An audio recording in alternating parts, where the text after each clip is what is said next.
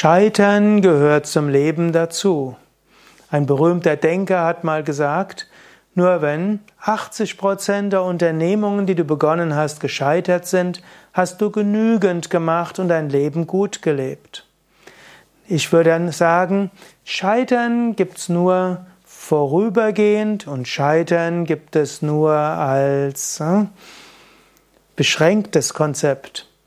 Angenommen, du hast einen Naturkostladen aufgebaut und nach einem halben Jahr stellst du fest, es funktioniert nicht. Du könntest sagen, du bist gescheitert mit der Idee des Naturkostladens. Aber bist du wirklich gescheitert? Vielleicht hast du ein Karma ausgearbeitet, vielleicht solltest du dich so anstrengen, vielleicht solltest du die Erfahrung machen und dann warst du sehr erfolgreich darin, diese Erfahrung zu machen und dann an dieser Erfahrung zu lernen. Wer will beurteilen, was ein Scheitern ist? Oder angenommen, du wolltest einen Mietvertrag unterzeichnen und jemand anders dir zuvorgekommen. Du bist gescheitert im Versuch, über Verhandlungen irgendwo das so gut zu machen, dass du einen guten Vertrag hast und dann hat jemand anders dich ausgestochen und hat den Vertrag bekommen. War das jetzt wirklich ein Scheitern? Du könntest auch sagen, vielleicht soll es nicht sein. Jedenfalls lernst du etwas.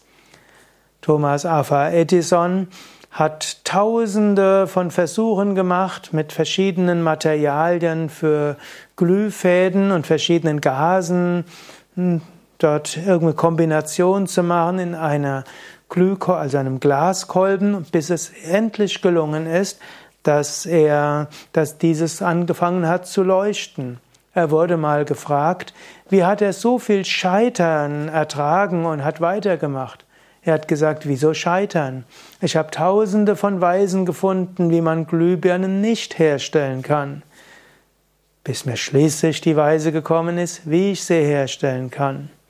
In diesem Sinne, überlege dir, hast du das Gefühl des Scheiterns? Und könntest du das vielleicht auch anders interpretieren?